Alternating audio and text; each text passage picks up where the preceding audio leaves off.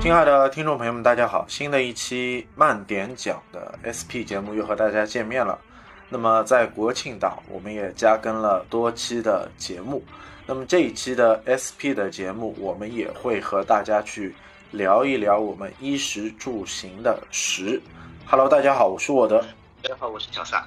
哎，聊聊吃啊，我就想问一下你，我我们两个人都是生活成长都是在上海的，所以，所以我我我就有一个标题想去做，就是你最想安利给朋友的一些家乡的美食啊。这这个朋友泛指就是我们生活区域之外的朋友，比如说外地的朋友、外国的朋友啊，都可以。我们会安利一些什么样的美食给他们来，呃，品尝，让他们来知道我们这样一个城市有这样好吃的美食的食物。啊，就是说你是说有有没有什么家乡菜这种，对吧？差不多吧，可以说是家乡菜也好，吃的点心也好。各种各样吧。那我先问问你，你有没有什么案例？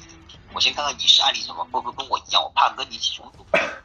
在上海，可能属于上海本土的一个小吃就是排骨年糕。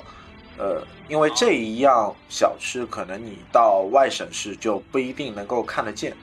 那排骨年糕的搭配，基本上就是两块排骨，四条年糕，然后牛年年糕都是在油里。呃，油穿过，然后烧烧煮而成，然后排骨也是呃拍过粉，然后是裹过料，然后再是下油锅去穿。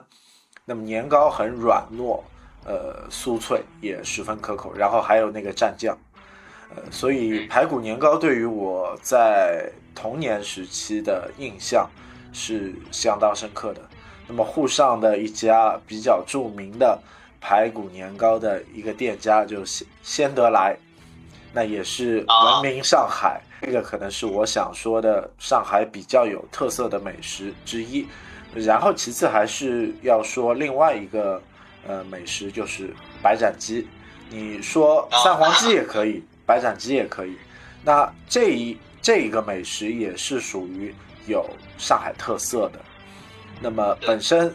做成这道冷菜也是有这样一个机缘嘛，呃，当时有一个厨师把鸡呃在水里煮熟之后，它直接就拎起来挂在钩子上，但是它另外有一缸冰水，然后这个鸡就倒到这个掉进了这缸冰水里面，然后再拿出来的时候，这个鸡的口感完全就形成了一一个独特的变化。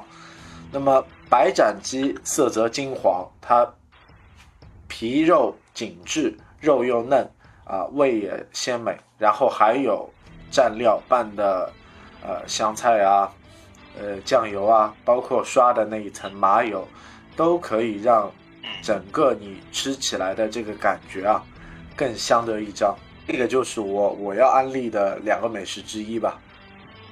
嗯，哎，你说到这个白斩鸡，我想起。我以前黑车司机有一个大佬，白总，他我是之前是我是带他去吃过白斩鸡，就是我们家对面有一个正鼎鸡嘛，它属于上海比较有名的白斩鸡品牌吧，就不知道正不正宗啊，就是反正我就带他去吃过一次白斩鸡，他是不能接受什么呢？他他是沈阳人嘛，嗯，或者是天水人，就是他是不能接受里面的血丝，嗯，就是他是去，他是跟他跟我说，他说。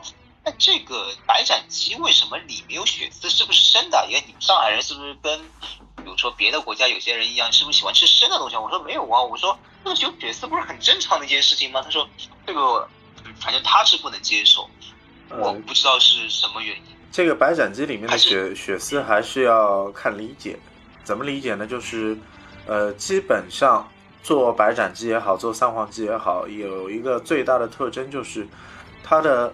鸡的这个骨质啊，就是骨质，用刀切到骨头这边，你看到的应该是骨头里面带着血丝，并不是肉上带着血丝，这个是有区分的。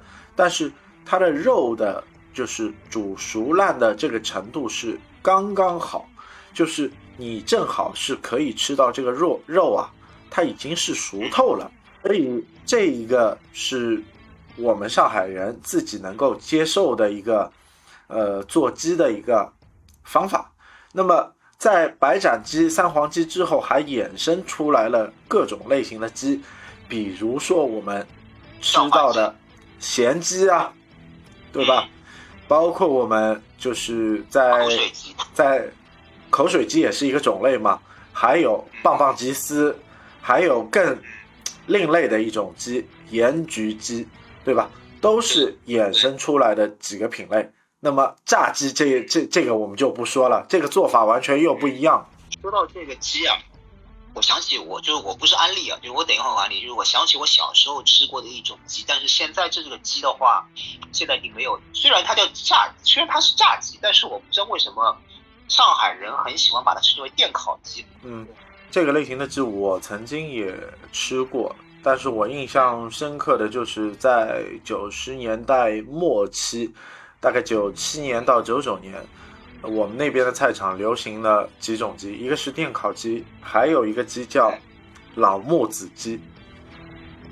然后这个，然后这个鸡是在外面裹粉的，然后下下油锅进行油炸的，然后还有各种的五香的这种拌料。对，那么对，就是这种鸡。对，然后这个鸡吃起来有什么特点呢？就是它它的味道啊，比肯德基更 重。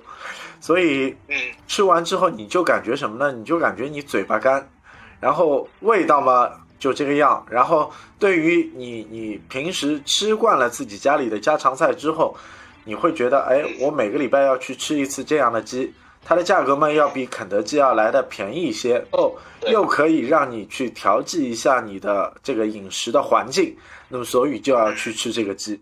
这个印象是让我很深刻的。而且这个鸡好像我。你说菜场，感觉好像只有菜场有卖，好像每个菜场这个鸡就成了一个标配了，你觉得吗？这个可能更有有点普罗大众的老百姓菜系，但是又上不了店家的这种台面。但是老木子鸡，你到大众点评上去搜的话，还是应该能够找到。但是和以前的老木子鸡有多大关系吧，我就不知道了。说到这个的话，我晚点可以搜搜看。过两天去买一个吃吃看，对吧？啊，那再说回来，就是说我们说到上海的一个美食，我这里要推荐的一个东西啊，就是可能会就让人大跌眼镜，或者说哎，你这个推荐我就是要推荐我们上海的南翔的一个小龙，就是我们南翔馒头店的一个小龙。因为因为为什么会推荐这个？因为我前几天在我们的就是河南省的三门峡出差嘛。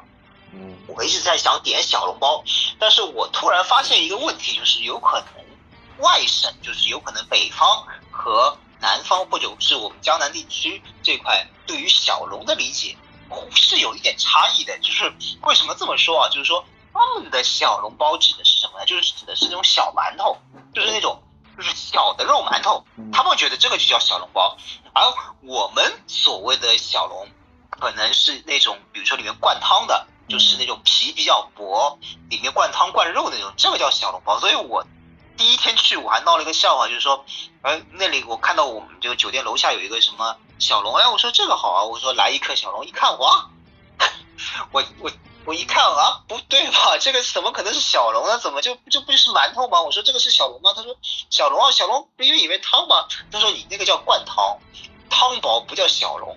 所以我我我还是要推荐一下，就是说。我们上海的一个南翔馒头店的一个小龙，因为我前几天就是九月二十九号，啊九月二十八号，就是等于说是放假前一天，跟几位同事去过，再次吃了一次，确实这个几十年的这个味道啊，从来没有变过，还是那样的好吃，就是而且怎么说呢，我吃了大概有二十个，真的是觉得一点都不腻，确实确实真的很好。啊，什么外省市的那些所谓的。小龙和我们所理解的小龙是不一样的。那么我我从字面上就跟你解释吧，什么是大龙，什么是小龙？大龙就是很大的一个笼屉，上面蒸的包子，这个大龙出来的就叫包子；小龙出来的包子就叫小笼包。小龙出来的包子不一定它的个头就是小的，这个是有一个最大的区分的。比如说你到青岛去，有店家是卖小笼包的，但是它小笼包的这个笼屉就相当于一个大碗，大碗的这个尺寸，然后它的这个这个笼屉是可以拿下来的，然后这个笼屉上面有七个包子，每个包子的尺寸相当于呃两倍的这个芭比馒头的这个量。一般的青岛市民，如果要吃一次这个包子，大概一个人要吃三个到四个。你想，这个小笼包的意义和我们的小笼包意义大吗？不一样。对。还还有一个就是另外的一个，比如说你到河南省境内的另外的一个讲法，包括你你去徐州，你也会看到，他们那边所谓的小笼包就是。小的包子就是有肉有面，但是没有汤的。但是啊，我们所谓的南翔的小笼包，如果到开封去，那边是叫灌汤包，是这这样的叫法。但是扬州这边的灌汤包，这个规格更大了，它的尺寸的包子就和我们常规吃的包子的大小是一样的。但是它的汤汁啊，是用吸管来吮吸的。这我看到过。所所以这个汤包的概念又不同了。但是属于上海的这个小笼包的概念，可能我们理解更透彻，就是它的皮，它的皮是发面的还是死面的？这个你思考一下。然后你咬开皮之后，它皮内的这个汤汁啊。是可以覆盖到一个条根的，就是完完整整铺满一个条根，然后还有一这个肉，然后这个肉你是下得了口的，能够完完整整吃到这个肉的汤汁和味道的。对，你说的我晚上就想吃小龙。啊，有潜力的美食博主吧。嗯，对，所以。我就是你说的这么复杂，就是我们要和如果我们有北方观众，就北方听众的话，你要过去说一下，就是说我说的那个南翔馒头店，它其实呢就是北方人吃的那种灌汤包，就不是那种真的啊什么菜包肉包啊，跟那种跟那个就是普通的狗不理包子还是不一样，它就是那种灌汤包，就是你先咬一口之后把里面汤汁吸出来那种，所以叫南翔馒头，但是真的很推荐大家去吃。而且怎么说？如果你排不到，因为说实话，南翔馒头的第一，它它价格说实话是比较高，而且人也比较多。如果你过来上海排不到的话，你可以在上海找其他的一些小笼，比如说其他的品牌，其实我觉得都差不多，而且水平也不差，真的是你可以体验一下。因为大概是三月份，我有一个邯郸的朋友到上海来，我是南翔那边没有排到嘛，就带他去附近的。是小笼包店吃了一顿，他觉得确实好吃。这个灌汤包确实也已经很不错了啊！而且给他配了一碗小馄饨嘛，确实单皮小馄饨再配的，真的是他是连连称绝吧？啊，连连称绝。但但还有一个，应该说是小点心吧，应该也符合我们现在这个金秋的这个季节，那就是我们几大上海人最爱的甜点之一吧，条头糕。那么条头糕上面是有什么？是有桂花的，有桂有桂花末。那么中间是有红豆沙，也有细砂糖和和桂花，它的口感很软糯香甜。那么符合我们现在这个金秋时节，你作为呃下午茶的这个呃吃食来说，应该是哎感受是不错的。呃，这个应该是在虹口年糕店，就是专门那个连锁店里面有卖吧。是应该相对来说比较有名一点嘛？虹口糕团厂对吧？对对对，虹口糕团厂。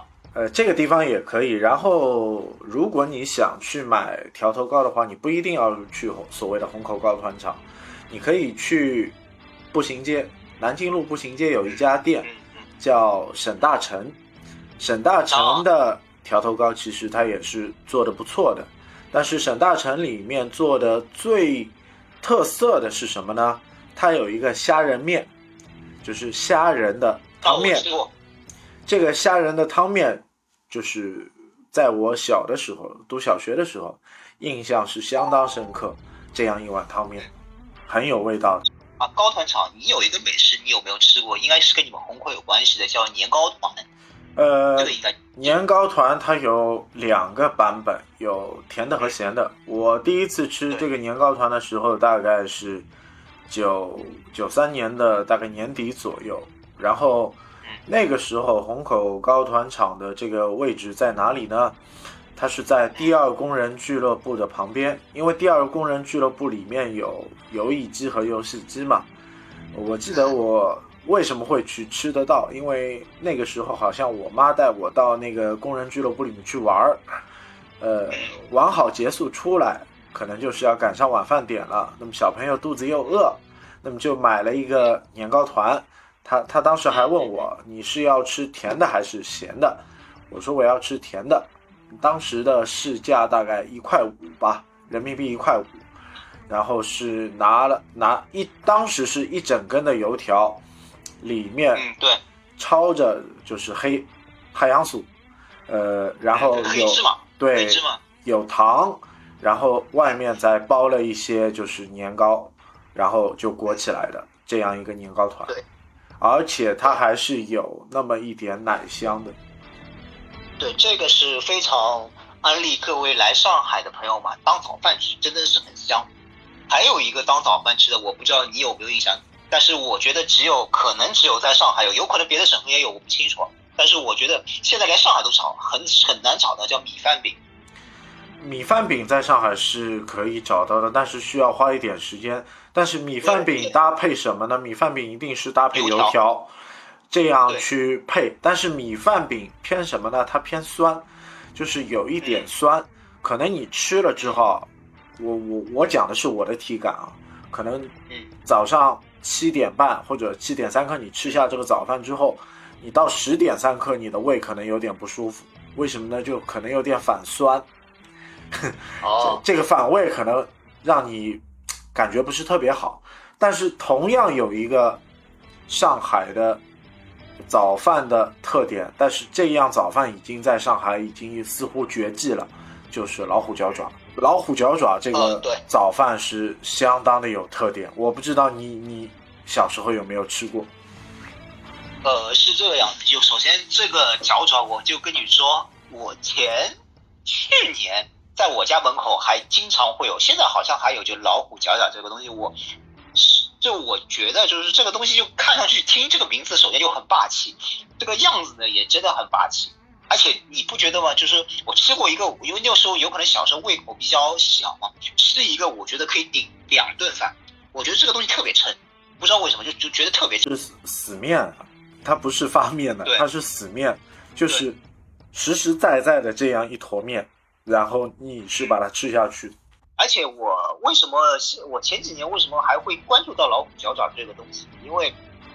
之前在抖音里面刷到一个减肥博主，减肥博主里面特地提到了哪些美食是属于热量炸弹，不知道为什么他都提到了这个一个，他说知道上海有一个美食叫老虎脚爪，这个是真的是热量炸弹，多少多少他多少多少多少卡我已经忘记了，反正他说这个是超级热量炸弹，希望减肥人士们一定要避开这个热量炸弹。我一看哇，这个减肥博主真的是懂，真的是，但是这个东西真的是环保。你说它好吃也好，不好吃也好，很难评价。因为我对它来说，给我的印象就是，第一个是霸气，第二个就真的是一个可以顶，就是怎么说呢？有上海特色的小吃啊，葱油饼。葱油饼的这个做法，可能各地各有不同。不知道我们吃的那个葱油饼有没有变化？有的地方的葱葱油饼是它，它是用糯米粉做的。有的地方是和面和出来做的，这个这个之间的葱油饼又有不同。还有就是有做葱油饼，在煎完之后还要放在炉子上烤一烤，啊，这个做法又是一个流派。但是这个做法，这个式样的做法其实也不是最早最传统的所谓的上海的葱油饼做法。但是现在。就是挂的这种什么老上海葱油饼，基本上都是说，哎，我这个葱油饼要烤一烤，煎完之后要烤一烤。其实这个就是我这个不是上海做法，这个肯定不是上海的做法。我记得上我们那时候吃的葱油饼五毛一个是什么？就是拿个面帮你在那个就是铁饼上用油什么煎一下，正反煎一下，唰唰弄好，撒点葱啊什么的就可以，你就吃了是软是软的，不是那种根本就不需要你烤，对，根本就不用烤。有可能花点钱可以加个蛋什么，但是我不喜欢加蛋，我就喜欢这种葱油饼，就五毛钱一个，加个蛋大概七毛八毛左右。呃，葱油饼它有自己做的油酥，然后我们这边的葱油饼做葱油饼的那老夫妻俩做出来的葱油饼里，它它里面是拌着一些咖喱的汁，等啊，等于你出来的这个葱油饼的这个色泽啊是很黄很黄的。对，你说到另外还有我还要推荐两个美食，也是我们上海小时候我经常吃的，一个是什么呢？一个就是你刚刚说到一个油酥，有一个不提了，就是说油墩子。啊，对，油墩子一般是冬天才会有吧，夏天我很少看到有夏天买油墩子的，就是基本上我看到有油墩子出来，我就知道这个天气已经开始凉了。第一个是油墩子，油墩子呢怎么做呢？就是用它应该用面，有没有肉啊？好像没有肉吧？没有肉，没有肉油。墩子里，哎，对，有有可能面再加萝卜丝，就硬是裹成在油里炸，嗯，炸了以后有一个专门的容器倒出来，这个我觉得是特别特别特别香的一个一个美食，对，就是这个就是我应该是对我们放学时候一直吃的这个东西，当零食吃嘛，对，对吧？你吃两个回回家再喝点牛奶，晚饭都不要吃。啊，还有一个呢，就是说怎么说呢？这个是让我印象比较深，也是我对它有一些特殊感情在里面的，就是什么呢？就是蝴蝶酥。啊我会提到这个蝴蝶酥呢，因为是去年在上海封控期间啊，就是说我正好是买了在那个国际饭店，包括在别的地方买了很多的蝴蝶酥，因为那时候外卖也叫不了，买好蝴蝶酥之后就小区就被封了或怎么样，就是基本上靠这个蝴蝶酥啊扛了大概很长时间那个早饭，因为早饭你可以用什么主食来当中饭或者晚饭，但早饭的话尽量还是以这种点心为主嘛，所以蝴蝶酥我吃了很长时间早饭，确实我觉得是挺好吃的。小时候有可能一直发点心，我觉得炒酥啊、蝴蝶酥啊不怎么好吃，有可能小时候胃口比较刁或者不习吃不惯这种东西。但是我长大了再吃蝴蝶酥，我觉得这个确实属于可以代表上海名片的一个小食或者是一个点心。呃，蝴蝶酥它本身就是，如果作为一个纯粹的早餐来来吃的话，你会觉得有点腻。但是你作为一个下午茶搭配咖啡可以解腻的一个呃餐品来说，应该是不错的。但是还还要说一句啊，就是国际饭店的蝴蝶酥，大概在二十多年之前，零一年、零二年时候还没火的时候。它的翻身饼屋的这个味道啊，就是那个黄油香的这个味道，还没有夸张到对面的马路都能闻到。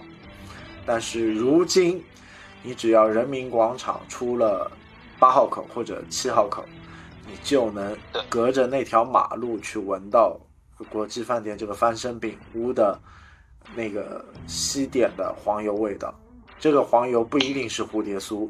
也有可能是羊角面包的这个味道，但是我我还想说，就是翻身饼屋除了蝴蝶酥之外，它有桃酥饼啊，呃，金丝卷、银丝卷，包括我刚刚提到的这个羊角面包，这这个面包其实呃也不错，它的口感真的也很好，但是没有蝴蝶酥那么火。我蝴蝶酥突然就这么火起来了，因为我不知道，就是因为一直到国际饭店，人家你以前也可能想到的是，比如说高端大气上档次，但是现在你跟别人说国际饭店，他们有可能第一个就条件反射就想到就是蝴蝶酥，为什么一下子蝴蝶酥就就成为一个网红食品或成为一个热门食品？基本上，它蝴蝶酥火了将近要十来年，然后这个蝴蝶酥火的原因可能也是源自一些。呃，外地的游客因为一些上海朋友的推荐，觉得呃这边蝴蝶酥可能作为一个手手礼可以去买回去，或者给家人朋友去尝一尝味道。然后其次还想说一点，就是呃蝴蝶酥不一定要到国际饭店，就是现场去卖，它现在你可以搜一些呃点评，它很多的其他的地方也是有卖国际饭店的蝴蝶酥的，就是不一定要到这个地方去卖。现在现在它分售的销售的网点其实有很多了，就是大家可以可以避风，也不用给黄牛去赚取这个差价。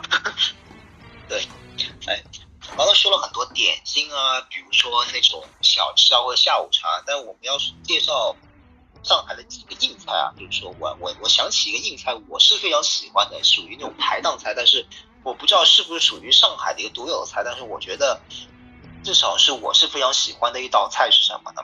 就是是一道硬菜啊，就是说叫红烧鱼尾或者叫红烧划水啊，就是是个什么菜呢？就是等于说鱼尾巴嘛，鱼尾巴红烧之后，反正就是炒了之后红烧之后的一道菜，就属于那种夜排档的专属菜，啤酒啊配红烧划水，我是非常推荐我们的一个。就是外省的朋友，如果到上海来，可以去上海的本帮菜，就上海的本帮菜饭店的话，去点一道红烧滑水去吃，真的是怎么说呢？很鲜，或者是真的是很香的一道菜。你有没有吃过这个红烧滑水？红烧滑水吃过，但是对于我来说，可能我不那么喜欢吃，可能我觉得这个滑水太多。呃，一个是因为他做这道菜，他用的是草鱼嘛。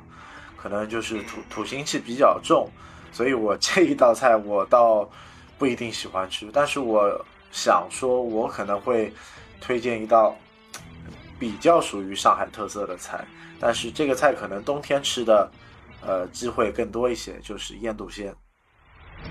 啊啊，这个肯定是上海上海独有的这个对，对吧？上海地区的传统名菜之一了，用。春笋、腊肉、百叶结莴笋，包括猪肉，这些食材炖煮而成，它的口味咸鲜，然后汤汁是白色的，肉质酥肥，呃，笋的这个口感也是脆嫩，味道是很浓厚的。这个菜，第一你吃了一个鲜，第二下饭。然后又能吃到肉，等于荤素都有。嗯，你说到腌笃鲜，我想起一个场景是什么？就是说我们上海曾经有一部著名的，就是电视剧叫《老娘舅》，对吧？《老娘舅》里面有一集啊，就是说这个老娘舅是最早的老娘舅，那时候还在石库门拍，那时候还不叫老娘，叫百家姓之老娘舅，属于百家姓系列里面的一个最早的老娘舅。有一集就是说是两个老外。要到上海的某个石库门的家庭里面，就老娘舅家一起做客。嗯，我记得最后一道菜就是，呃，老舅妈的话就端出了那道腌笃鲜，就是说，哎，给你们尝尝我们上海名菜腌笃鲜。就是等于说，其实腌笃鲜从某种意义上说也属于上海本帮菜的一张名片。嗯，传统的可能大家会说要说什么八宝辣酱，呃，包括我们所所谓的草头圈子、虾子大无声。